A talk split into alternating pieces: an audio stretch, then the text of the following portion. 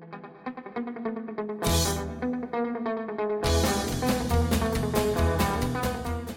Olá, ouvinte, muito bem-vindo ao PokerCast do grupo Super Poker. Eu sou o Guilherme Calil. E eu sou o Marcelo Lanza. André Acari, Marcelo Lanza, André Acari 2020. A minha teoria é que ele tem que vir pelo menos uma vez por ano pro PokerCast. O ideal é que venha mais. Então, conseguir aproveitar. Tempos graves demandam grandes entrevistas. Consegui pegar o Acari em casa, lá na Flórida, tranquilo. E ele veio, conversou com a gente essa semana, vai conversar com a gente semana que vem. Já tá prometido outra entrevista. Que honra receber esse homem fantástico, maior figura do poker brasileiro aqui no PokerCast, o grupo Super Poker. Você já sabe como ouvir um podcast, Spotify, Deezer, YouTube, Podcast Players. Nos indique, nos dê cinco estrelas, troque suas fichas pelo Fichas.net e indique o PokerCast para todos os seus amigos. Perguntas, participações, sugestões, promoções e comentários. Nosso e-mail é pokercast.gruposuperpoker.com.br, Instagram e Twitter, arroba Gui Calil e arroba Lanza Maia. Para nos mandar áudios, você usa o 31975189609 ou então para entrar no nosso grupão do Telegram, onde discutimos diversas coisas, apenas poker, legal pra caramba aquele grupo. E Lanza, o senhor vai Gnu Games, os jogos que a gente citou na semana passada, dando continuidade, o senhor vai lá, crava a parada toda, puxa, passa amanhã, parabéns. Eu queria agradecer a todos os amigos da GNU tem uma turma ali boa de baralho, por contribuir em tempos de quarentena com ali aproximadamente uma semana e meia de álcool que eu Porra, fiz vai questão, beber, hein? eu fiz eu fiz questão de, de comprar tudo e mandar para eles, olha, com o dinheiro seus, o que, que eu comprei e tal. Então eu queria agradecer a todos pela, pela contribuição e a velha guarda ainda dá um sanguinho, né? Sem dúvida, um caldo, sem dúvida nenhuma. E eu, eu sei que você só não vai compartilhar com os outros porque você não pode receber visitas, né? Afinal de contas, é quarentena. Exatamente. Faz questão de tirar foto das bebidas quando eu estiver bebendo e mandar pros coleguinhas, para quem pode contribuir com a gente. Que homem, que homem. Vamos para nossa sessão de notícias. E já começamos com notícia bombástica, novidade pesada no Super Poker, não é isso? É isso aí, Lanza. É, chegou o Super Poker Team Pro. Vai ser uma competição online que vai coroar o primeiro campeão, o primeiro Super Poker Team Pro da história, cara. Vai ser um desafio super legal. A gente não pode dar muitos spoilers ainda, ele vai ser anunciado nos próximos dias, mas eu, algumas coisas a gente pode falar. Um é que eu ajudei na construção dele. É, ele vai acontecer em diversas plataformas, ele vai acontecer. Essa primeira fase fantástica dele tem prêmios sensacionais e ela vai acontecer no ambiente online, então nada mais propício para em tempos de quarentena é, abraçar o Super Poker Team Pro. A gente convida, certamente vai ter spoiler para a turma lá do grupo do Telegram, do podcast. Nós vamos conseguir dar uma ou outra notícia ali adiantada para a turma, para eles poderem ter informações, saber o que está acontecendo e tal. Eu só digo o seguinte: o projeto é fantástico, vai ter bounty na cabeça dos dois apresentadores desse PokerCast. Então preparem-se que muita coisa legal vem por aí. Aí sim, senhor. E avisando que eu tô em grande fase, então não vai ser fácil. ah, e aí vamos para a segunda notícia do dia, que o incrível Golfon Challenge, incrível que o homem tá fazendo. Cara, olha, ele chegou a estar 900 mil negativos, 900 mil euros, e nós tivemos três sessões desde o último programa. 85 mil dólares positivos para o Golfond, depois ele perde 26 e ele volta na sessão seguinte e arruma 106 mil. Dólares não, falei dólares são euros. Nessas três sessões, eles jogaram menos de duas mil mãos e ele tirou mais de 150 mil dólares, Lanza. Então é o seguinte, de um total julgado de 19.300 mãos, aproximando, faltam mais de 5 mil, ele está 154k negativos. Então ele precisa tirar 154k em 5 mil mãos, sendo que ele fez isso nas duas últimas mil mãos. Obviamente o adversário pediu água. Depois dessa última sessão de 106 mil euros, o rapaz pediu dois dias de paralisação, para o qual a gente lembra, ele paga multa, né? 3 mil euros por dia, é, segundo informações da, da, da paralisação, da primeira paralisação de todas. E o Golfond foi para a live, para o Twitch, junto com o Joe Stapleton, fazer uma live de 45 minutos e bater papo sobre o challenge. Tá tranquilo, malandro ou não, Lanza? Parafraseando Paulo Antunes da ESPN, temos um jogo, rapaz. temos um jogo. É, apertou, apertou o psicológico do parceiro. Sentiu, cara, como não sentir. Ele ir pra uma live depois bater papo mostra que tanto que ele tá bem confiante, encaixadinho e, e, e vai sangrar. Acho que tem mais, tem mais sanguinho aí pela frente. Cara, é, é, legal demais. O desafio tá incrível. Eu convido a todo mundo a entrar no Galfond Challenge, no, é, procurar no Google. Você vai cair lá no site do Run It Once que trata do Galfond Challenge. Lá tem sessão por sessão e tem o gráfico. E o gráfico é muito legal, que ele parece assim uma laranja cortada no meio. Ele começa do zero, aí ele vai lá, atinge o fundo e depois vai subindo e tá quase chegando no zero, né, Lanza? Exatamente, sensacional. E lembrando que não são 154 mil dólares, euros, porque a partir euros. euros, a partir desses 154 mil euros, mil euros a mais dão 200 mil para o adversário, mil euros a menos dão 100 mil para ele. Então, é, esse bet paralelo desde 100 para 200 mil, pô, se a gente considerar que ele estava 900 mil perdendo mais 200, quer dizer, ele estava perdendo 1 milhão e 100. Nesse momento, se acabasse agora, ele está perdendo 300. E, do jeito. É. 350. E do jeito que lá vai, patrão. Confiança no alto, parceiro sentindo, eu, eu, eu tô achando que o parceiro vai ter que tirar um dinheirinho do bolso. É, eu também tô, também tô com fé, viu? e temos notícia do BSOP. Exatamente, cara. Depois do, do, triste cancelamento, de triste e inevitável cancelamento de São Paulo e do Rio, aquele cancelamento de São Paulo que foi um mega over delivery, vou tratar isso na segunda parte da entrevista com o André Acari, que os caras devolveram passagem sem nem olhar se as, se as companhias aéreas iam devolver ou não. Eles cancelaram o do Rio agora com tempo, né, de antecedência para poder proteger o jogador do BSOP. Aí os caras fizeram óbvio, tá todo mundo rasgando o jogo online, o que, que os caras fizeram?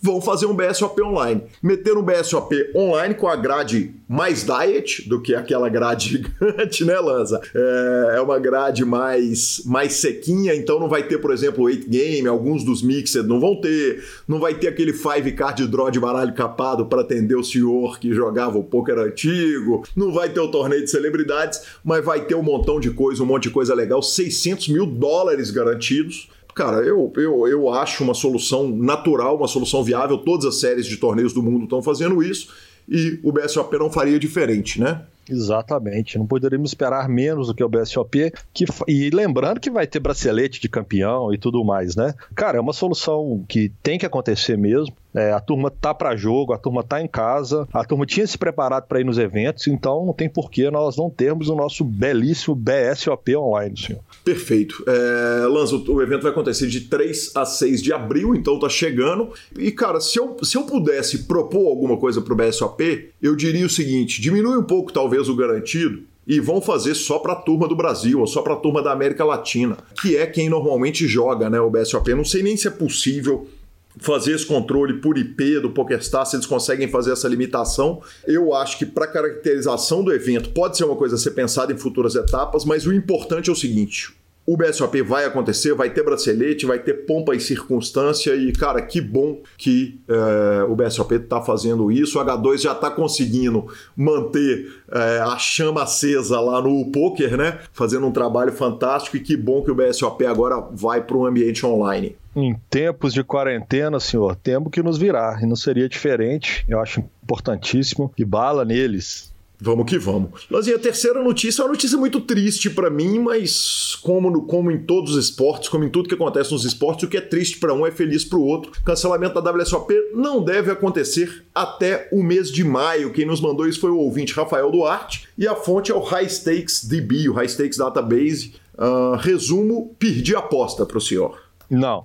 Não aceito, não aceito. Não. Hoje, dia 31 de março, o prazo é até hoje, meia-noite. Após isso, nós vamos esperar mais dois dias, porque senão os caras vão me arrumar um Twitter do meio do mês falando que estava cancelado. E cansei de ser enganado pelo WSOP, entendeu? Os caras tiraram de dentro do meu bolso, né? Eu já tinha recebido, foram lá e deram tinha campeão do ano para outro cara.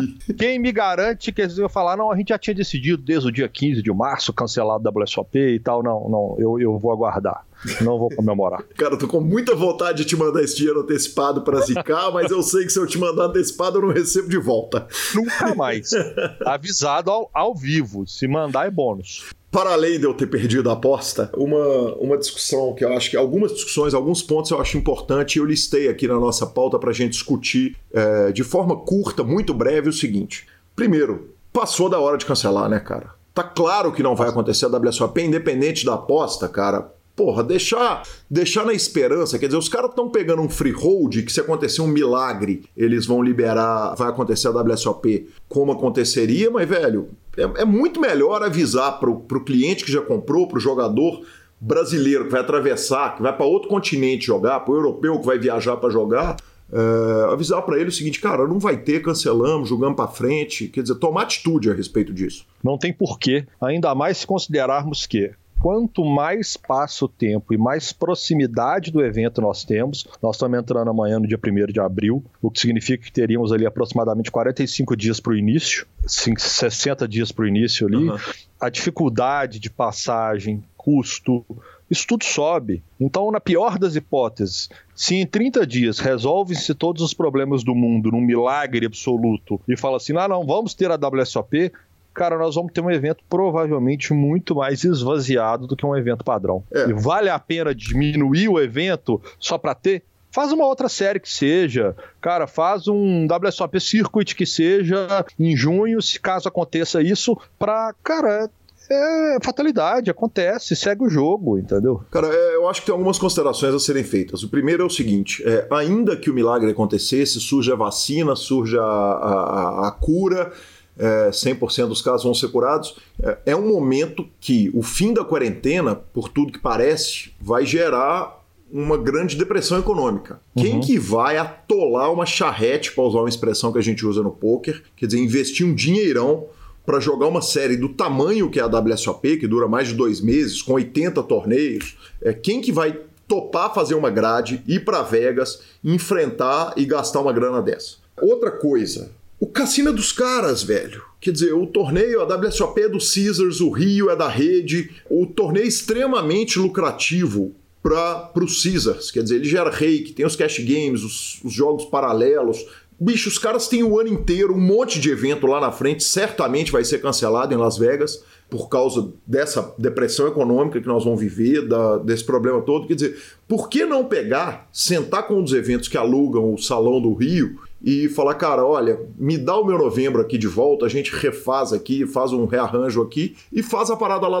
lá para frente, mesmo que seja um evento menor, mas no momento em que o mundo tá mais calmo, sabe? Então, não porque perdi a aposta, mas também puto porque eu perdi a aposta. Por que não, né, cara? É, é, já avisar o jogador o óbvio. Que não tem WSOP na data que era prevista ou nos moldes que eram previstos para 2020. Bem puxado, vovô, bem colocado, acho que é isso mesmo. Não tenho nem muito que acrescentar, não. E por último, Lanza, fechando a nossa sessão de notícias, cara, a gente falou de um monte de coisa super legal que aconteceu no poker. Run It Once de graça, Ina Game de graça, cursos abertos, um monte de coisa, um monte de iniciativa do poker, Poker Go aberto durante 30 dias. E aí a gente botou o programa no ar, os caras soltaram a notícia. Arroba adote um dealer no Instagram. Os dealers do Brasil fazendo um movimento, né? Porque os dealers são trabalhadores que trabalham ali por diárias na grande maioria dos casos. E um movimento incrível que está sendo feito aqui no Brasil, o arroba Adote um Dealer no Instagram. Até ontem, Lança, quando eu estava fazendo a pauta do programa, já tinham sido arrecadados 20 mil reais para ajudar os dealers aí no, no eventual aperto, uma necessidade que eles podem passar. Que iniciativa, hein? Sensacional, né? A comunidade do poker, eu acho que isso está acontecendo no geral, várias instituições estão apoiando instituições do seu meio ou no geral, e o poker jamais ia ficar sem isso, né? sem, sem esse apoio. É uma iniciativa muito legal. É, e eu acho que vem mais, viu? Eu estou ouvindo murmurinhos que ainda vão ter alguns torneios que vão ter reiki é, é, destinados a, a essa causa. E, cara, é isso. Nós temos que, que, conseguir manter o nosso ecossistema de alguma forma para que todo mundo junto passe por essa fase, supere isso, para que daqui a pouco tudo volte a pelo menos parte da normalidade. Perfeito. E ficamos com a palavra do Fichasnet e vamos à nossa entrevista André Acari. O Fichasnet é o seu parceiro para compra e venda de ficha nos principais sites de poker online. Chame o Fichasnet e avise que chegou até eles pelo PokerCast para participar de promoções super especiais para os nossos ouvintes. O WhatsApp do Fichasnet é 062 99837 1007 e lá você negocia suas fichas com os melhores preços. O Fichasnet trabalha com créditos do PokerStars, PariPoker, PP Poker, o Poker, EcoPays e AstroPay Card. Repetindo, o WhatsApp do Fichasnet é 062 99837 1007. O número está na descrição dos nossos programas. Fichasnet, confiança e melhor preço para suas fichas.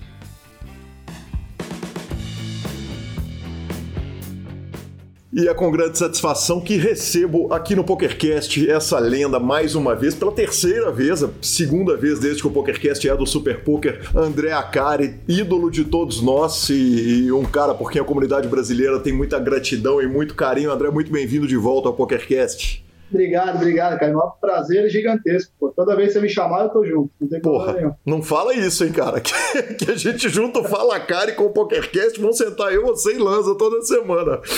Vambora, então bora. Tô, tô pra jogo, pô. André, cara, 15 anos de carreira. É, eu acho que é uma data comemorativa. Vamos é, manter o compromisso com a verdade. A feliz coincidência que eu não sabia quando eu te convidei. Eu achei que tava na hora de te convidar de volta. Eu evito repetir convidados no programa, mas eu falei, cara, tá na hora do Akari voltar, tem coisa pra caramba acontecendo. E aí acontece isso da gente debater que na mesma semana são os 15 anos de carreira, cara. E eu, eu já começo te jogando numa fogueirinha diet ali, que é a seguinte: 15 anos de carreira, o bracelete não vale. Se você tivesse com a sua esposa dentro de casa e falar, quer saber? Minha carreira foi fantástica por causa disso, disso, disso. Quer dizer, cara, me conta sem vergonha, porque eu tô te pedindo para você contar sem ter vergonha de contar vantagem. Tudo que teve de mais legal na sua carreira pro, pro ouvinte do PokerCast. Cara, é que eu acho que quando você vai passando, quando você vai passando por alguns perrengues na vida, assim, né? Depois de um tempo que passa o perrengue, você meio que esquece a intensidade dele, né? Como era naquele momento. E, e comigo foi assim. Eu, eu quando eu comecei a jogar poker, eu tava muito mal, né, cara? Então, é, o primeiro torneio que eu ganhei, que eu consegui tirar um pouco a atolação que eu tava, foi no Conrad, né? A gente fez um deal lá em três caras no Conrad, dois caras, dois tiozões lá que encheu de dinheiro e eu lá perdido no meio, duro pra caralho, sem porra nenhuma aquele momento eu acho que foi provavelmente o top momento de felicidade da minha vida, assim, de, de sair da merda e conseguir pagar um apartamento, fazer umas paradas bizarras. Eu acho que ali eu consigo, se eu, se eu não paro para pensar, eu acabo esquecendo da intensidade do momento. Mas quando eu volto a lembrar e penso exatamente como era, porra, para mim foi muito foda.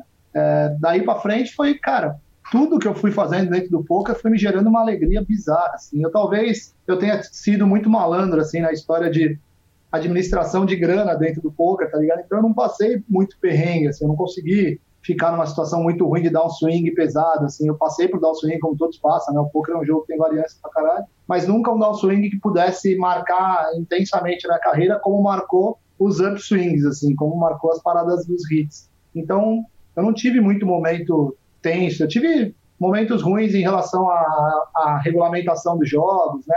A, a, incerteza se o jogo podia vingar no Brasil ou não, é, ela tá jogando em clubes e de repente tem que ir para a delegacia porque o jogo, o cara enfrentar, encarava que o jogo era um jogo de azar, ou era maquininha, ou era, sei lá, esses entendimento maluco, ou então tá num evento, o evento ser cancelado e a polícia entrar e, e, tirar todo mundo do evento como se fosse um monte de lixo tudo mais. Essas coisas passei, mas assim, nenhuma delas também que a gente não tivesse matado no peito e não tivesse, tiver, e tiver alguma delas tivesse causado muito trauma. Então, só foi alegria, cara. O momento do, do, meu primeiro título foi uma puta alegria. O momento da assinatura do contrato do meu patrocínio foi uma puta alegria. Então tá fazendo agora 14 anos de contrato, cara. É difícil demais você encontrar alguém que consegue fazer isso, tá ligado? Consegue ter 14 anos de relacionamento com uma marca. Eu fico orgulhoso porque eu vejo isso em né, Ronaldo com Nike, Neymar com Nike, né? Esses caras são gigantescos, assim. Eu fico uma feliz de poder, poder ter movimentado isso. E aí a parte talvez a que me dê mais alegria, tirando os títulos e mesas finais, é, é ter conseguido ajudar o poker a chegar no ponto que chegou no Brasil, né? É muito do caralho isso. Ajudar o, o, a confederação, ajudar o Igor, ajudar é, as atividades. Hoje em dia, tanto clube de poker, né? não dá nem para contar. É muita gente vivendo disso. E eu, com certeza, eu não fui o cara que fez isso acontecer. Mas eu tive uma participação ali no meio. E, pô, você saber que você participou de um grupo que que movimentou a vida de tanta família, né? tanta gente que hoje vive disso, põe, põe comida em casa, caramba. Eu acho muito irado, cara.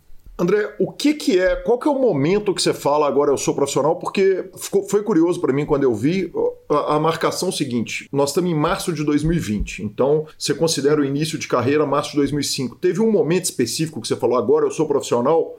Cara, eu abri a minha conta no PokerStars. Na verdade, eu abri minha conta num outro site que já não existe mais, uhum. em janeiro de 2005. E eu comecei a jogar umas mesas lá, que eu posso até falar, porque também não tem mais concorrência, o site não existe. Então, eu, umas mesas chamava Chastas e tudo mais, que era as mesas tal de Everest. Tipo. Everest, eu lembro. E, é, e eu jogava essas mesas, eu fiquei jogando essas mesas de março, de janeiro é, até março. Eu conheci o poker um pouquinho antes. E aí eu comecei a jogar nessa data mais ou menos e fui jogando até março. Quando chegou em março, foi quando eu comecei a engatar no Poker Stars de uma forma mais incisiva. E foi no mês que eu conversei com a Paula. Né? Foi no mês que eu chamei a minha esposa e falei para ela, ó, eu vou tocar por esse caminho aqui.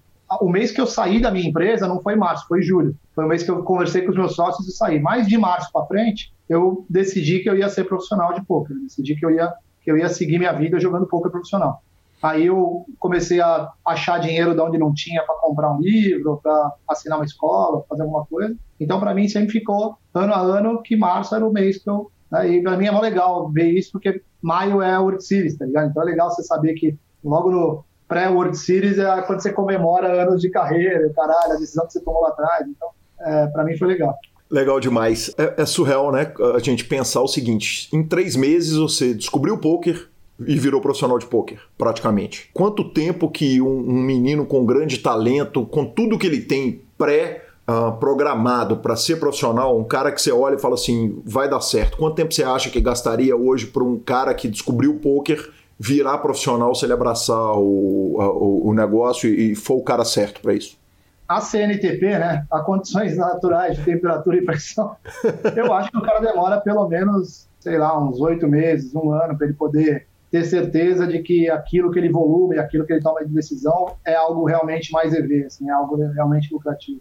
É, eu não consigo te falar isso daí com exatidão, é um cheiro só do que eu tenho. É, o poker mudou muito, mas quando você fala da decisão de virar profissional ou não, é difícil em qualquer carreira, né? em qualquer lugar que você for mudar o que você está fazendo para ir para um outro caminho, e seja lá empreender, montar um negócio, caramba, tudo é complicado. Então, o poker talvez seja das decisões que você precise de estrutura das mais fáceis. Né? Você não precisa é, alugar um ponto, você não precisa comprar estoque, você precisa ter estoque intelectual e se dedicar a, a evoluir dia a dia nas tomadas de decisão, partindo do princípio que tem torneio desde gratuito até torneio de um milhão de dólares, né? você vai seguir essa reta em volumes e tomadas de decisão com a maior intelectualidade possível.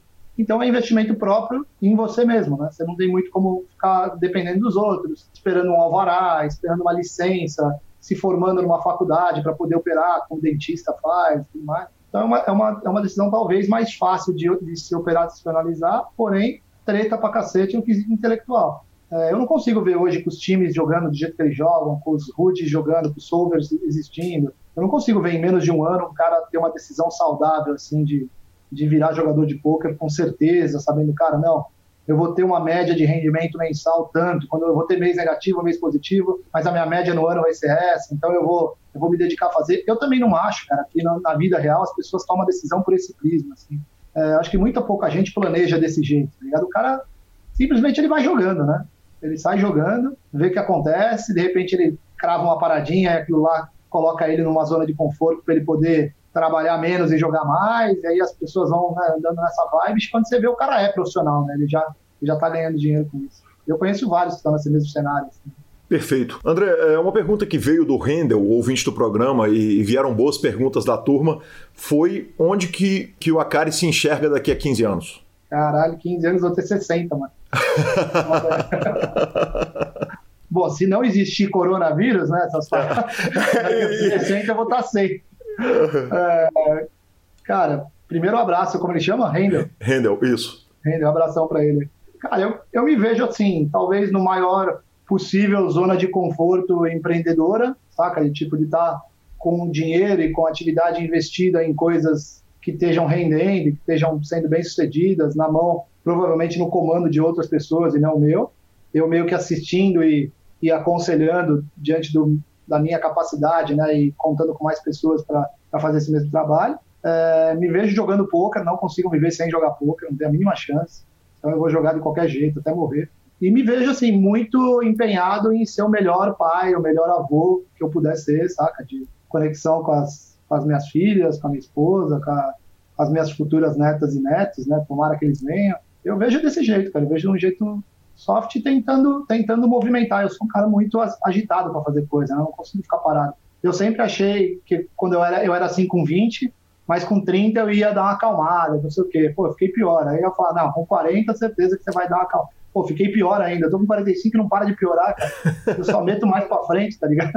Então, não sei. Se bobear com 60, você é um puta velho louco do caralho, montando uma pá de coisa, tentando fazer as paradas acontecer, ou quebrado, fudido, tentando fazer alguma coisa na rua. Sei lá, que eu vou estar pra frente, eu vou estar pra frente, eu acho. Sensacional. É, André, o, da última entrevista nossa, muita coisa mudou na sua vida e eu recomendo ao ouvinte que conheceu o PokerCast agora e não ouviu a primeira entrevista, voltar lá, ouvir a, a, as duas entrevistas, as duas partes, que foram sensacionais e sua vida mudou pra caramba. Quer dizer, começar pelo fato de você ter mudado para os Estados Unidos. Eu, eu, eu vou te fazer duas perguntas e eu vou te falar qual é a segunda pergunta para você não estragar a resposta dela na primeira, tá bom? Tá bom. A primeira é o seguinte: é, o que, que, é melhor e o que, que, é pior de viver nos Estados Unidos? E a segunda pergunta é a seguinte: o que, é melhor e o que, que, é pior de viver na Flórida? Porque a Flórida é um mundo à parte nos Estados Unidos, né? Inclusive, motivo de muita piada entre a turma que mora aí, que as coisas acontecem, ah, é onde o jacaré vai pra rua comer o povo e, e todo tipo de maluquice a gente vê na Flórida. Eu queria que você falasse um pouquinho disso, cara. É, primeiro, assim, o porquê que eu vim morar nos Estados Unidos. Né? Eu vim morar porque uma das atividades que eu empreendi, que é a Fúria, que é um time de esportes, chegou num determinado momento, eu, eu sou majoritário da Fúria, já era majoritário naquele momento, né? chegou um momento que a gente precisava tomar a decisão de ou quitar o negócio, o que seria jogar uma oportunidade gigantesca fora, ou se ele, se ele tivesse que continuar existindo, ele tinha que vir para os Estados Unidos, que é a única forma que os meninos tinham de jogar nos servidores, computadores mesmo, que jogam as grandes equipes do mundo aqui nos Estados Unidos. Então, eles tinham que vir para cá. Eles não podiam vir para cá e ficar isolados. E se eles, se eles ficassem alugando uma casa só aqui, sem os empreendedores por trás, os sócios e tudo mais, a gente não ia aproveitar a oportunidade. A gente ia gastar dinheiro e não ia aproveitar a oportunidade. Então, ou a gente montava uma operação aqui de verdade para atender essa, essa oportunidade que tinha deles estarem vindo para cá, ou a gente esquecia isso, porque a gente ia gastar dinheiro à toa só e não ia dar em nada porém a oportunidade, se desse certo, era muito grande. Essa é uma parada muito bizarra. Eu, diante de todas as, as empreitadas que eu já tive na minha vida, naquele momento eu vi que era, talvez eu estava diante da maior da minha vida em termos de oportunidade financeira. Uhum. Então eu olhei e falei assim, não, não de pegar dinheiro naquele momento, né, mas de construir aquilo para depois vir algo que eu nunca tive a chance de, de me relacionar financeiramente. Então eu falei, cara, se eu fizer isso, o que que o que, que impede, o que, que bloqueia as minhas outras coisas, tá ligado? As outras coisas que eu estou envolvido. Então, a primeira delas, que é a mais importante, a minha carreira como jogador de poker. Cara, a Flórida é a nova meca do poker mundial. Uhum. É disparado a nova meca. Assim. Não, tem, não tem segundo lugar perto. Não, Las Vegas nem chega perto de, de, de, da Flórida hoje em dia, em termos da, do número de eventos que tem todos os dias, em termos do número de eventos grandes que tem um final de semana sim, um final de semana não, evento de 2 milhões de dólares garantido, 3 milhões de dólares garantido, 5 milhões de dólares garantido. Cash games são bizarros aqui, são muito grandes, os salões são muito grandes. Hard Rock lançou uma, uma, uma guitarra, agora um hotel num formato de guitarra gigantesco, com o maior poker room do mundo, onde você vai lá é assustador. Assim, o que tem de mesa de cara jogando é incrível. Não tem em Las Vegas nenhum poker room daquele tamanho, eu acho. Então, assim, deixa, deixa, eu te interromper, deixa eu te interromper um minuto. A lei antes do, do Seminole, que é o grande cassino da Flórida, era o seguinte: se podia jogar pôquer nos lugares de corrida de cachorro. Há, há muitos anos. É, depois abriu o, o Florida Seminole. Fala um pouquinho dessa cena, quer dizer, porque a impressão que eu tenho é que só o Hard Rock Café é o lugar onde se pode jogar poker e talvez ainda as corridas de cachorro. Ou não, ou abriu o poker room para todo lado e tá liberado. Cara, Porque ele tá numa aldeia indígena, né? Ele está ele tá numa aldeia indígena, o que permite que se faça jogos de cassino, e aí o, o poker é diferente, tanto que podia na, nas corridas de cachorro, é o fato dele estar tá numa aldeia indígena e do cassino cuidar da tribo, correto? Correto, isso, isso é, eu tenho certeza. Tem coisas que eu, eu posso falar que eu não tenho tanta certeza, mas as pessoas que estiverem ouvindo podem pesquisar no Google e vão achar rápido, mas eu nunca tive esse, esse trabalho. Uhum. O que eu sei é os cassinos são permitidos em território indígena nos Estados Unidos, em vários lugares dos Estados Unidos. A Flórida é um deles é, a regra para esses cassinos poderem operar dentro dos Estados Unidos tem limitações. Dentro do, das áreas indígenas, tem limitações. Então, um cassino daqui, por exemplo, não tem. Eu vou te chutar, não é? Pode, pode não ser certo, mas não tem a roleta como tem as roletas nos, em Las Vegas. Não tem o blackjack como tem os blackjacks em Las Vegas. Tem algumas regras diferentes que na maioria das vezes são feitas para proteger mais o usuário, né, o cliente, do que o cassino na tora mesmo, ao comendo como é em Las Vegas. Uhum. O poker não se afeta com isso em momento nenhum. O poker não é uma atividade que tem alguma limitação da regulamentação na Flórida nas áreas indígenas. Se tem cassino, pode ter poker em todos os formatos: cash game, high stakes, torneios, high stakes, micro stakes, pode ter o que quiser. Porém, o Hard Rock Seminole é o, é o maior deles aqui na Flórida. Então é um tem o maior poker room, os maiores torneios, os maiores eventos. É aqui do lado da minha casa, 15 minutos daqui. Mas existem outros grandes aqui do lado, mais perto da minha casa ainda, existe o Seminole e Coconut Creek, que é outro cassino com um poker room gigantesco também, com eventos da Odicides, eventos da WPT, aqui sete minutos de casa, muito pertinho. Tem, Aí, tem cassino sobe... também ou só poker? Cassino também, não, cassino tem... E tá dentro de outra tribo? Não, da Seminole também. Uhum. Eu, eu acho que é da Seminole também, não tenho certeza, mas eu sei que o nome é Seminole, agora não sei se... Sim. É, não entendo muito do, da parte indígena da história. eu sei que é a mesma, é a mesma, é a mesma nomenclatura. É, quando você sobe e vai subindo, tem vários outros cassinos gigantes. Daytona tem cassino, Tampa tem cassino, é, tem muito lugar que tem cassinos muito grandes também. O que, o que aconteceu é que tipo, a população da Flórida tem uma faixa etária maior do que a população do resto dos Estados Unidos, principalmente por causa do clima. Uhum. Então, o clima na Flórida ele é muito tranquilo, ele é muito suave.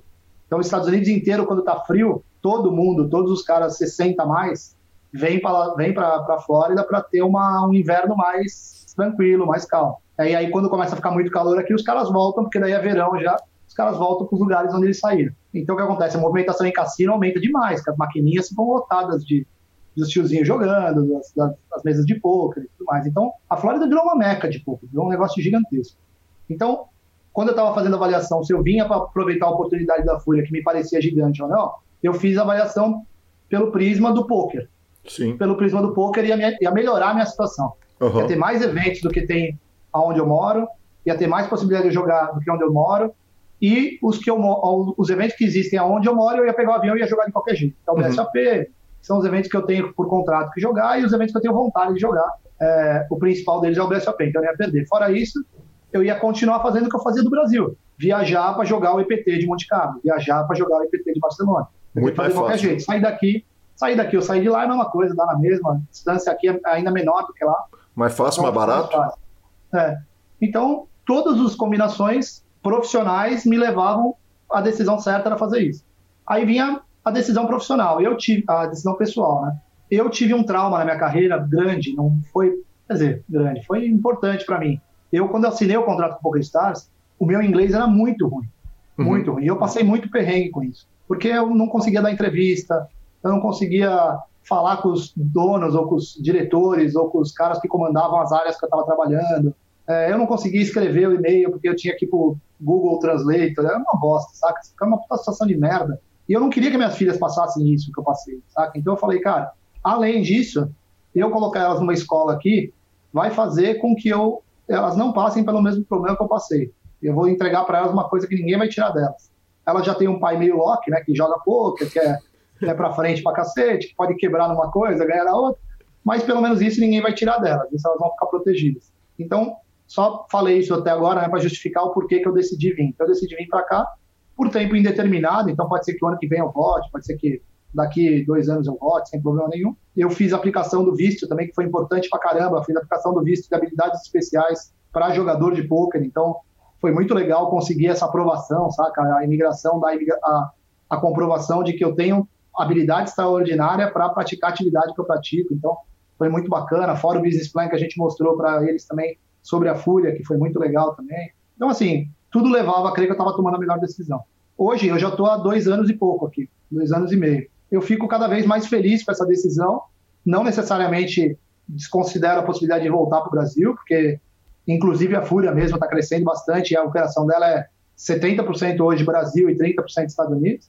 E aqui, cara, tem coisa boa que o principal é óbvio, né? Segurança, não tem 0% de risco de ser assaltado, 0% de risco de de minhas filhas saírem na rua e acontecer alguma coisa, zero é zero mesmo, não tem chance. Uhum. Tem chance de acontecer nada disso. A polícia aqui, em, onde eu moro, é, tem um trabalho mais tranquilo em relação a assalto, sequestro, essas coisas não existe. Tem problemas sociais, como tem, né, brigas e, e, drogas, essas coisas acontecem como acontece em todo lugar do mundo, mas segurança em termos de assalto, essas coisas não existe, não tem esse problema. Então, para mim, facilita demais. tem um ponto que é muito bom aqui, diferente do Brasil, que é o apoio ao empreendedorismo aqui, ele é fantástico. As condições que o governo oferece para você montar uma empresa e operar uma empresa nos Estados Unidos, elas são infinitamente menos burocráticas, mais saudáveis financeiramente, protegem quem trabalha para ter lucro, e aí cobra-se bons impostos em cima das operações bem-sucedidas, como deve ser mesmo, não tem problema nenhum, por isso que eles ofertam uma condição de vida tão legal. Mas se você não for bem-sucedido, você não vai ter um sócio junto com você que vai te enfiar mais no buraco ainda que é o governo. Então tem, tem condições muito legais de trabalho. Isso é muito bom.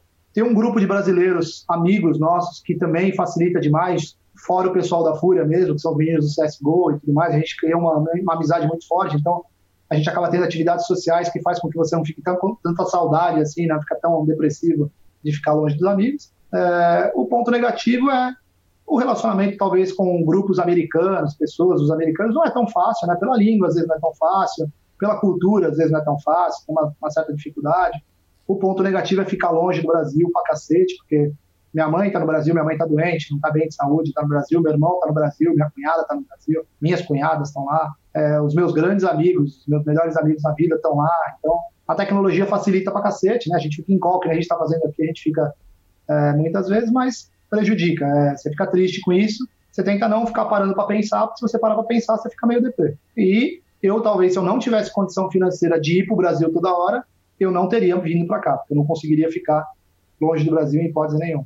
É, os pontos bons do Brasil, cara, de, de você estar tá no Brasil, é isso, é a alegria do povo, é a galera, é o samba, é a, é, é, é a paixão que exala de ser brasileiro. Assim, é uma parada muito grande no Brasil. Para quem vive no Brasil o tempo inteiro, não percebe isso. Porque só quando você começa a sair muito do Brasil, você vê como o tipo de povo brasileiro ele é diferente. E essa diferença, ela causa exageros, né? Então ela causa essa, esse passional, esse emotivo, esse, ela causa outros maus e danos que a gente sabe que o Brasil tem, né? Tem muita corrupção, tem muita falta de educação, tem muito, muito comportamento que às vezes não condiz com o que seria de uma sociedade melhor. Mas a gente no Brasil, a gente meio que esquece isso e foda-se, é legal pra caralho, a gente sai pros botecos pra beber, a parada é top. Isso me faz falta pra cacete, cara. É um ponto que me faz falta. Não sei se eu te respondi completo, mas respondeu pra caralho. Respondeu inteiro. Só faltou me contar das especificidades da Flórida, porque é um lugar que eu nunca cara, morei. a Flórida, velho, a Flórida, eu juro por Deus, assim, eu, eu sou um cara que eu rodei praticamente o mundo inteiro, cara. Eu só não fui, eu acho, pra para o Líbano, que é onde meu pai nasceu, então eu queria ir para conhecer, eu nunca fui. Eu nunca fui ali para a Arábia, para a África, não fui também, não fui para nenhuma parte da África, nem para a África do Sul, nem para Marrocos, nem para o Egito, é, não fui para. Mas agora a Europa eu conheço praticamente inteira. Fui para o Japão, fui para a China, América do Sul conheço todos os países, Estados Unidos eu já rodei tudo. Não tem nenhum lugar para morar fisicamente melhor do que esse lugar que eu moro aqui, cara. Uhum. A praia do lado da minha casa, a praia é sensacional, cara. É um puta clima legal pra caramba, um clima jovem, assim, de surf, saca? É um puta lugar legal. A estrutura é muito boa, internet, os lugares onde você mora, tudo, todos os lugares, mesmo que sejam mais baratos, assim, os aluguéis, eles são confortáveis, é ar-condicionado, é uma parada legal. É muito top, tá ligado? Eu gosto muito. O povo é legal, não é um povo que. Tem muita gente que vê um certo conservadorismo na Flórida, né? Falando que é um lugar meio boicotador, assim, segregador. Eu não vejo isso em lugar nenhum, sou super bem tratado todos os lugares que eu vou, estrutura de restaurante, loja, caramba, é tudo top. É, eu acho muito legal, cara. A Flórida eu curto bastante, tá eu gosto bastante. Eu, eu virei fã do Miami Heat, né? Então eu vou em todos os jogos do Miami, comprei a cadeira deles, vou pra lá, me divirto pra caramba. Então eu tô vivendo o ápice da minha vida de esportes no geral. Eu assisto todos os jogos de esportes, assisto todos os jogos de esportes normal vou nos jogos do Miami, pego o avião, vou pro jogo do Corinthians. Porra, mas eu nunca vi tanto esporte na minha vida. E eu sou viciado em esporte, então pra mim é do caralho. E fora aposta? isso, tem poker a sete minutos da minha casa, cara. É bizarro. É, tem jogar poker a sete minutos, né? Eu fui em vários cash games aqui. É que eu não fico postando nunca, porque é, no Brasil é meio, meio ruim, né? De você ficar postando cash game.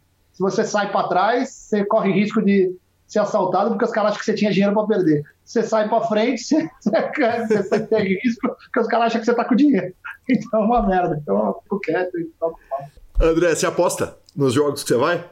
Aposto, cara. Aposto assim, não, não, não alto, mas sempre me toma alguma, assim, alguma coisa eu aposto. Eu sempre curto, mas, não, mas não de um jeito É, assim, tem coisas que eu, eu, gosto de apostar e aposto lá. Uma vez por mês, pelo menos, quando eu vou no jogo Miami, eu vou em cinco jogos, seis jogos. Um deles eu vou lá e aposto no Miami contra um, um, um odds bizarro, tipo o Miami Lakers aqui quando teve. Eu fui lá apostei. Apostei 200 dólares e vi que ia dar.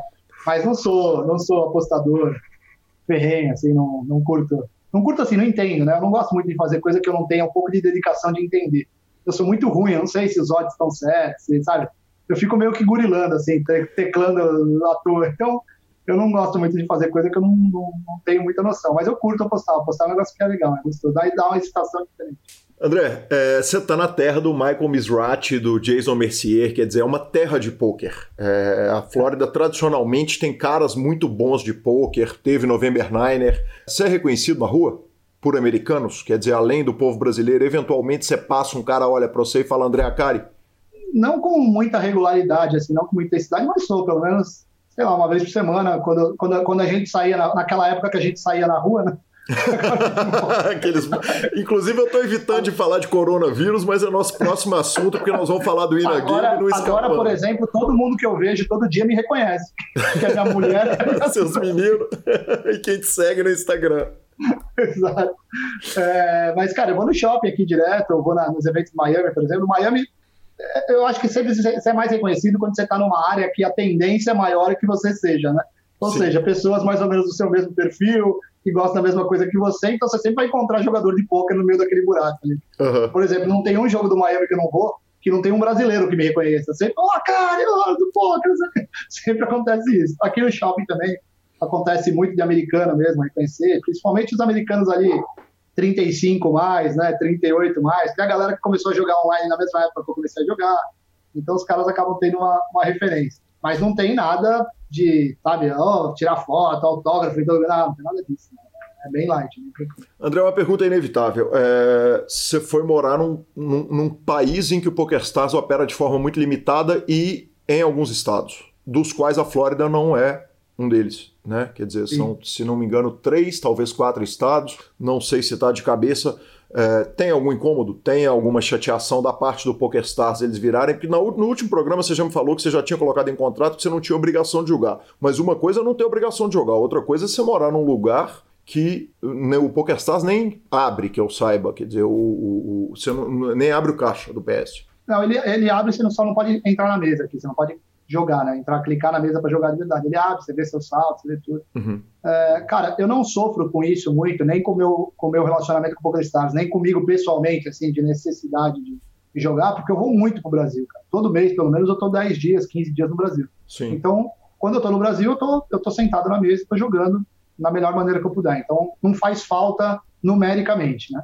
Mas uhum. faz falta, às vezes, psicologicamente, porque tem muitas séries, às vezes, que quando eu tô aqui ela está acontecendo, então às vezes eu não posso jogar, então me faz falta jogar.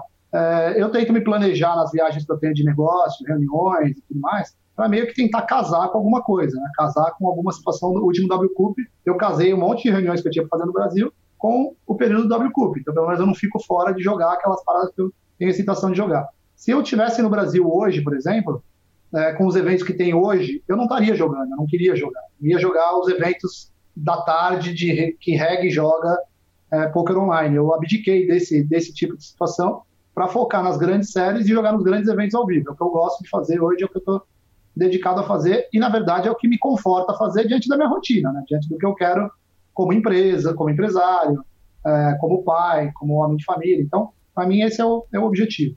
É, é, óbvio que se aqui tivesse o PokerStars funcionando, alguma atividade a mais eu teria. Talvez o domingo, por exemplo, de Sunday Million ontem Sunday Million especial, então, último. É. é, eu teria jogado esse tipo de coisa. Mas não chega a fazer falta numérica, porque eu sento no Brasil, primeira coisa que eu faço é já levar o laptop, abrir o laptop, entrar no PokerStars, jogar, jogar o cash game pra cacete, um monte de limit, um monte. Aprendi, aprendi não, né? Tô, é, tive muita aula com o João Simão para aprender a jogar Pelô, então melhorei um pouquinho, eu era um puta de um gorila do cacete, melhorei alguma coisa, então eu comecei a, a, a gostar mais de jogar, então eu sento ali e vou brincando, cara. Mas não tenho mais uma regularidade online, mesmo antes de eu ter vindo para o Brasil, para os Estados Unidos, eu já não estava com essa regularidade online desde 2014. Foi a data que eu meio que eu coloquei para mim mesmo, que eu ia tirar o pé daquele grind diário e ia focar no live, ia focar nas grandes séries online. É, quando eu fiz isso, eu tomei a decisão e fui firme com ela e, e fui recompensado, assim, foi uma boa decisão.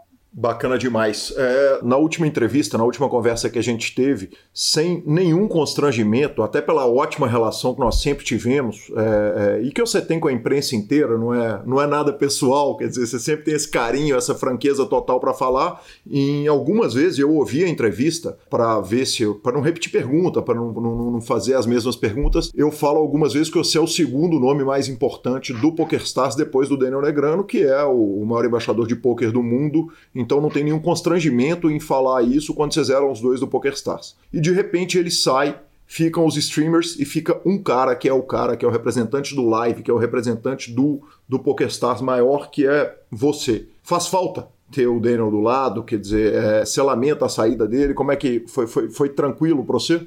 Faz falta, sim, faz falta porque ele é muito, ele é muito participativo, né, cara? Além dele ser o nome que ele é, além dele ser o ídolo que ele é, ele é um cara que ele participa das paradas de verdade, ele debate, ele nos grupos de discussão, em todos os problemas, em todos os grandes momentos do PokerStars, todos os maus momentos do PokerStars, eu, ele, Moneymaker, a gente sempre foi muito ativo nos debates, na, na uhum. defesa das coisas que a gente achava que tinha que ser, nas comemorações quando a gente achava que eram coisas legais. Então, é, quando não tem mais um cara que participa desse jeito, faz falta, tá? Na melhor visão desse, desse fato, ele continua sendo jogador profissional de poker, a gente continua se encontrando nos eventos, a gente continua trocando ideia. Então, como pessoa em si, amigo, assim, conhecido, não é meu amigo, né, mas é conhecido, não faz falta porque a gente acaba se encontrando e tendo, tendo esse tipo de relacionamento. O Moneymaker continua no PokerStars, né? O Moneymaker tem uma voz muito forte no mundo do poker em geral, assim, é um cara Sim. que ele, ele é muito é, reconhecido, querido, né? Ele é um cara que todo mundo gosta dele pra caralho. É um cara mega bem-humorado, ele tem umas sacadas muito legais.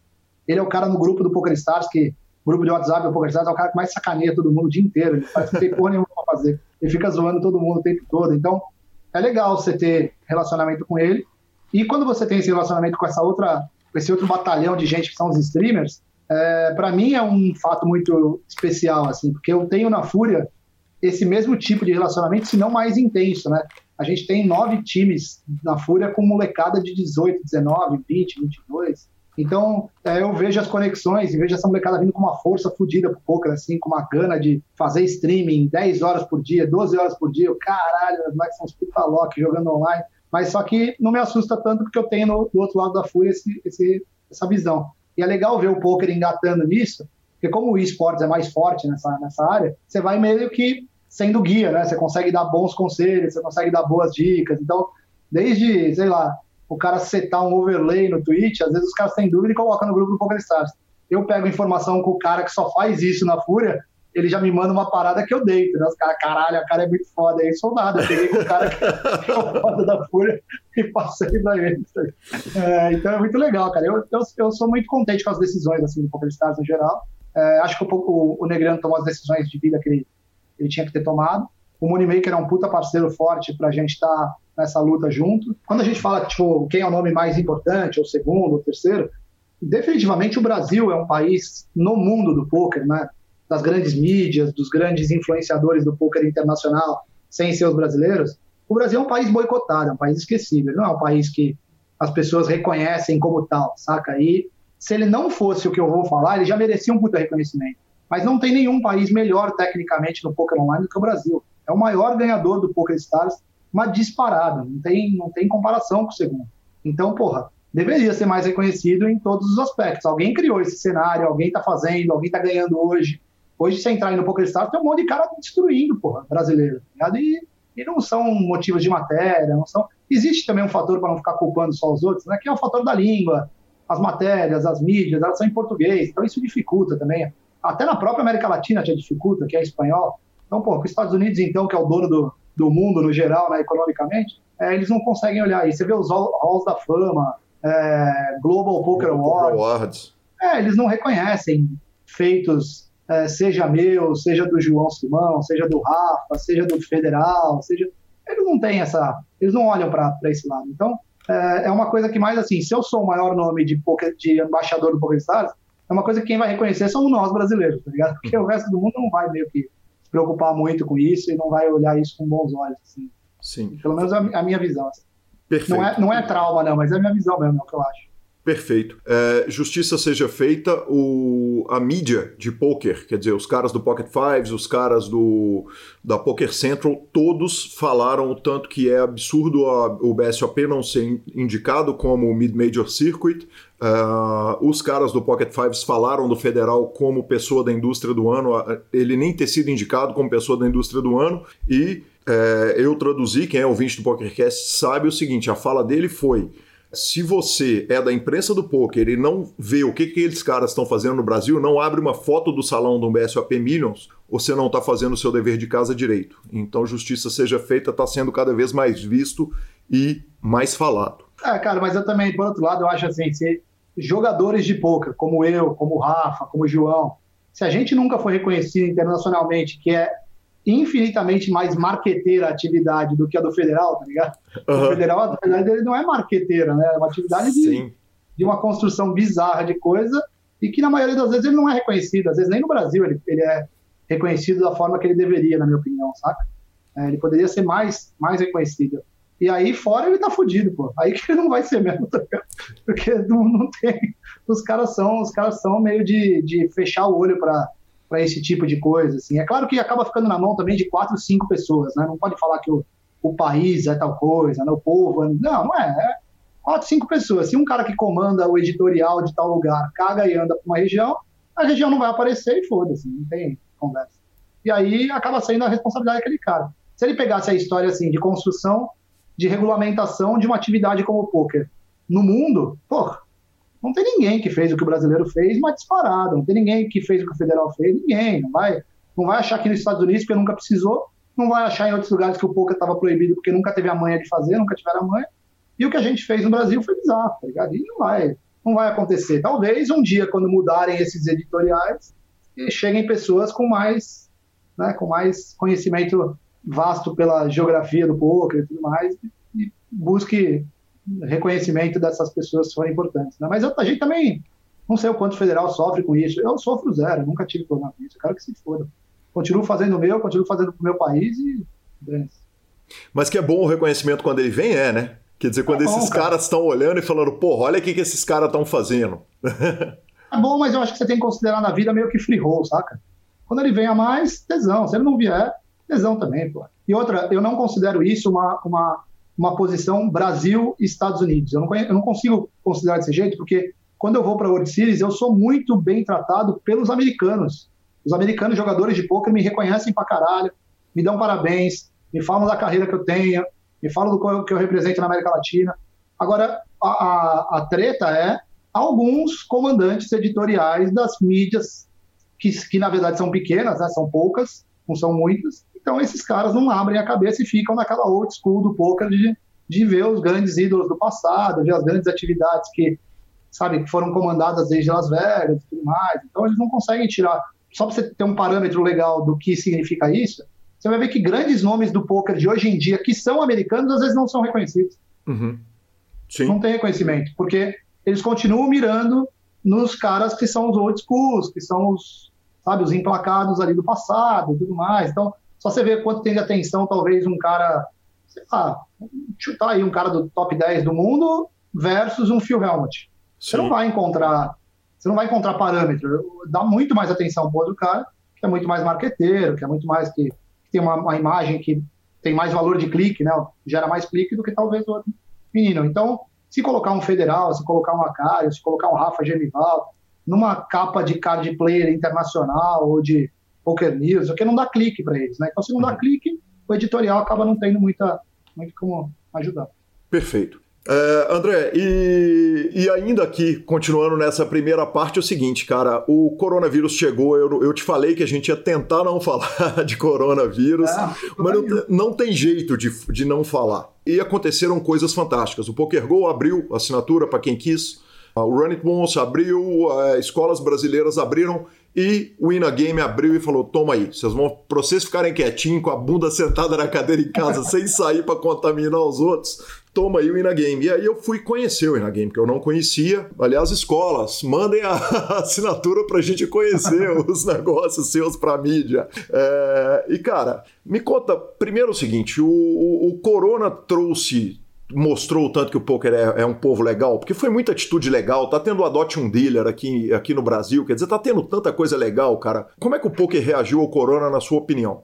Eu acho que reagiu bem como a população no geral, principalmente a brasileira. Aqui também nos Estados Unidos eu vi bastante coisa boa, como a população mundial meio que reagiu, cara. Eu vi, eu vi uma matéria, cara, para te responder a pergunta com, uma, com mais dados, né? Eu vi uma matéria que é muito legal que saiu no New York Times, que é sobre as 10 coisas que o corona traz de bom para a sociedade, tá ligado? Uhum. É, cara, uma dessas 10 coisas, tem várias coisas muito legais. Uma dessas 10 coisas é esse sentimento de, de, de comunidade mesmo, saca? Que o mundo vai perdendo, conforme o planeta vai andando, a, a sociedade vai andando, ele vai perdendo esse sentimento de link entre, entre pessoas, cara. Então, quando vem um negócio desse, que é terrível, que eu passo para você, você passa para seu pai, seu pai morre, Cara, é muito bizarro uma parada dessa, saca? Não tem culpado, não tem, não tem quem jogar culpa, não dá para você elencar quem tem mais responsabilidade do que o outro, e tá todo mundo junto no mesmo barco, cara. Aí causa um sentimento bom, que é esse sentimento de tipo assim, cara, vamos servir as pessoas para elas ficarem calmas e não matar a minha mãe que tá lá no Brasil, porque se isso daí plugar, então eu sei que o, o, o tem a ver com a minha mãe, velho. Se ele passar por uma mulher que passa por um tio que encontra com a minha mãe, mata a minha mãe. Então, tá todo mundo meio que junto no mesmo barco. Eu acho que tem, uma, tem uma, um aspecto muito positivo, tá ligado? Desse, dessa pandemia toda, em relação a alertar a gente como ser humano mesmo, cara. Como daqui a pouco você vai morrer, cara. Que adianta você querer ser o cara mais rico do cemitério, tá ligado? Que adianta você querer só pensar na mesma coisa. Então, pô, vamos tentar fazer uma parada diferente.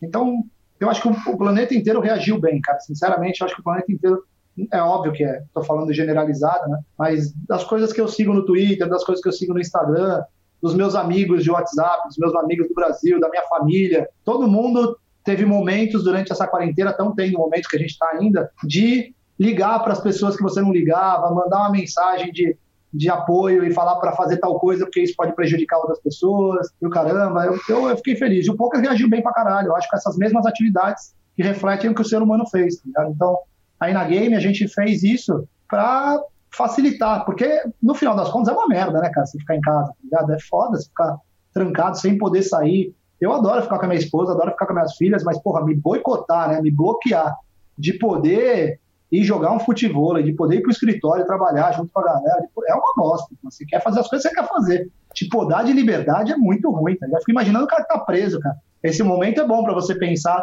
como seria ser preso, tá ligado? Deve uhum. ser, cara, um terror, cara.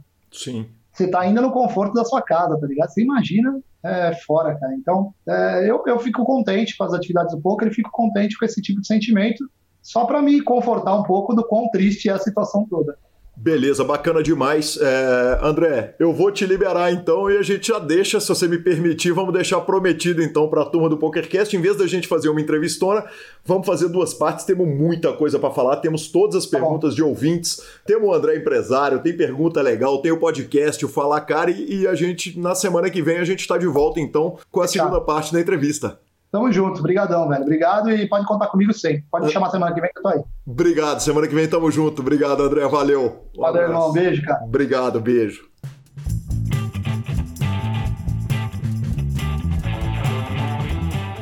Que homem! Que homem!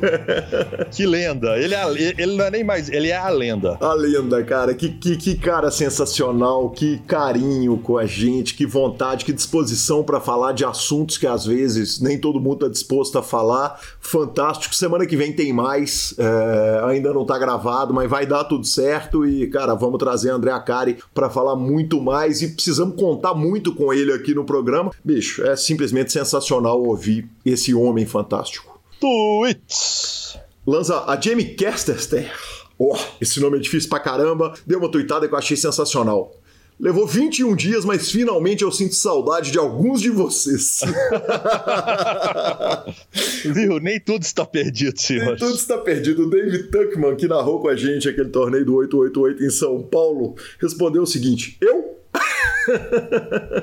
Uh, um tweet triste, cara. O Rob Gol tweetou o seguinte: é, não sou especialista no assunto, mas posso dar meu testemunho. Minha mãe, que tem 68 anos, foi diagnosticada com Covid-19, está é, sendo tratada com cloroquina e azitromicina em casa e está tendo uma melhora surpreendente. Rob, fica o beijo aqui do PokerCast. Eu já mandei lá no Twitter e fica um grande beijo para você. Cara, tudo de bom para você, para a família, para sua mãe, que ela se recupere muito bem e fique imune logo a esse vírus horrível. Exatamente, patrão. Boa sorte, boa recuperação, que tudo dê certo, tudo de melhor. O Doyle Bronson tweetou o seguinte: é, uns dias atrás, no dia 29, ele tweetou: preciso sair rápido, eu tô na minha casa por duas semanas, eu tô ficando maluco.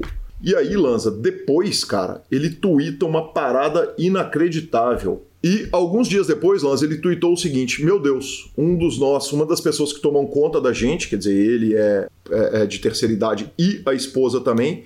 É, e uns dias depois ele tweetou o seguinte: Meu Deus, um dos nossos cuidadores precisou ficar em casa porque ele tem os sintomas do vírus. Não são boas notícias para duas pessoas de 87 anos de idade. Obviamente, ele está falando dele e da esposa. Ela alimentava minha esposa, dava banho nela, ajudava ela de todas as formas. Estou com medo, a única coisa que a gente pode fazer é esperar pelo melhor, hashtag e rezar. Então, um beijo pro Doyle aí, as melhores energias de nós do PokerCast pro pai do poker, para esse homem maravilhoso e, cara, que, que tudo dê certo lá e que ele não contraia a doença.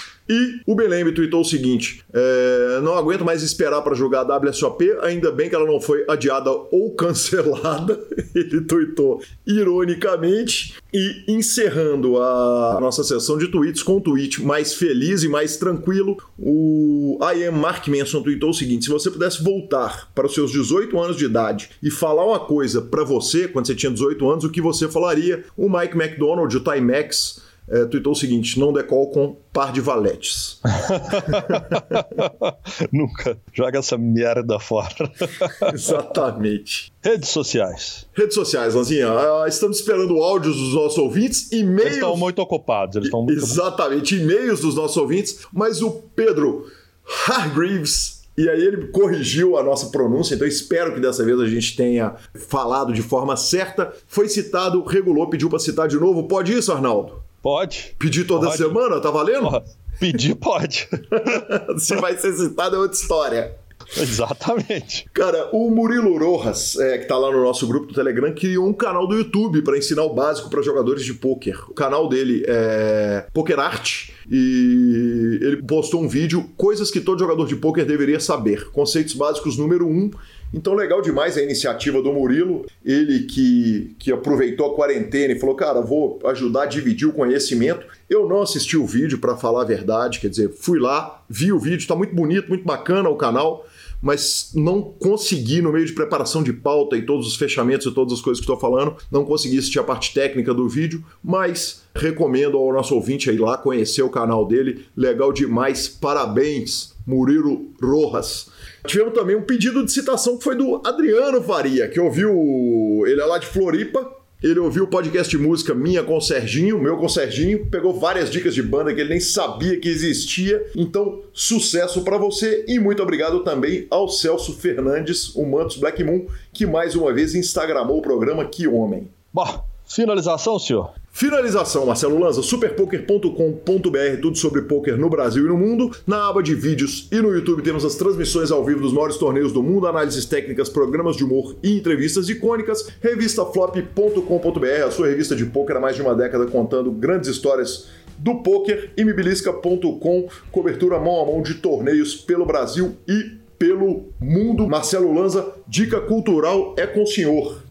Dica cultural da semana, engatei numa sériezinha nova, chama Blind Spot. Na verdade, ela não é nova, porque ela tá no final da terceira temporada já, acho que a quarta sai agora. Confesso que me pegou, viu? Fomos ali dar uma testadinha, ver um episódiozinho e tal, e nós estamos no décimo terceiro, e em dois dias. Mas eu e Gabi, Gabi engatou comigo. Cara, é uma série, é uma mulher toda tatuada e que as tatuagens dela é como se fosse um mapa da mina. Eles contam fatos da humanidade recente é, que não foram explicados de alguma forma, é, o sequestro do voo da, da Panem, é, entre outras coisas, e eles vão colocando esses fatos do nosso dia a dia e, de, e, desvendando esses crimes de alguma forma. É uma série bem agitadinha e que eu vou te falar que tá valendo a pena, viu? Em tempos de que você precisa de um pouco de ação, tem tiro pra burro. que legal. É, é, grandes significados nas tatuagens delas, como é o seu, né? O seu só não são muitos significados, só significa que o senhor torce para o maior clube das Minas Gerais. Entre outras cositas más. vou tomar pedrada dos amigos dos ouvidos cruzeirenses. Lanza, vou dar uma dica do que vê e do que não vê. A, a, dica do que não ver tá fácil de achar, tá no Netflix. E a dica do que vê, ela caiu do caminhão. caiu do caminhão. caiu do caminhão. esse caminhão tá difícil, hein? Esse caminhão tá, tá, tá caindo, tá caindo fio demais lá. É, o filme que caiu do caminhão, cara, é um filme a respeito do pintor Tim Vermeer, que é um pintor holandês. Cara, eu não vou dar muito spoiler, não. É legal pra caramba. É, é, uma investigação a respeito da forma do cara pintar. Independente de você gostar de arte ou não gostar de arte, o filme é fantástico, fantástico. Então, é, Tim, né, T-I-M, Vermeer, V-E-R-M-E-E-R, Tims Vermeer, é o nome do documentário é simplesmente fantástico. O que não assisti, cara, é o clímax. O filme do Gaspar Noé, em tempos de coronavírus, o mundo numa bad vibe, a gente precisando de alegria, de coisa feliz. O filme começa com 10 minutos de uma dança maravilhosa e depois ele entra numa azedação, cara, que eu terminei o filme e falei, cara, ainda bem que eu assisti isso sóbrio, porque se eu tivesse bebido eu ia estar tá muito ruim com esse filme. Então, quem gosta do Gaspar Noé e quiser ver clímax, espera o mundo melhorar para assistir. Aquele é anticlímax. Caralho. Tudo Exatamente. Instagram e Twitter, arroba Gui Calil e arroba Lanza Maia, nos indique, nos dê cinco estrelas, troque suas fichas pelo Fichasnet. E a edição é do fantástico Vini Oliver. Grande abraço a todos, até a próxima semana e desculpe pelo trabalho, Vini, porque gravando quando a gente tá gravando longe sempre dá uma piorada. vamos que vamos, é isso aí, valeu.